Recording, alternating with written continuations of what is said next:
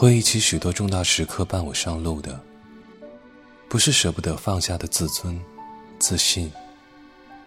在人生好多关口，我卑微、软弱的应对着，像当初为了得到爱而隐藏起来的暴力本性，除了带给我人格的伤痛，并没有得到满意的结局。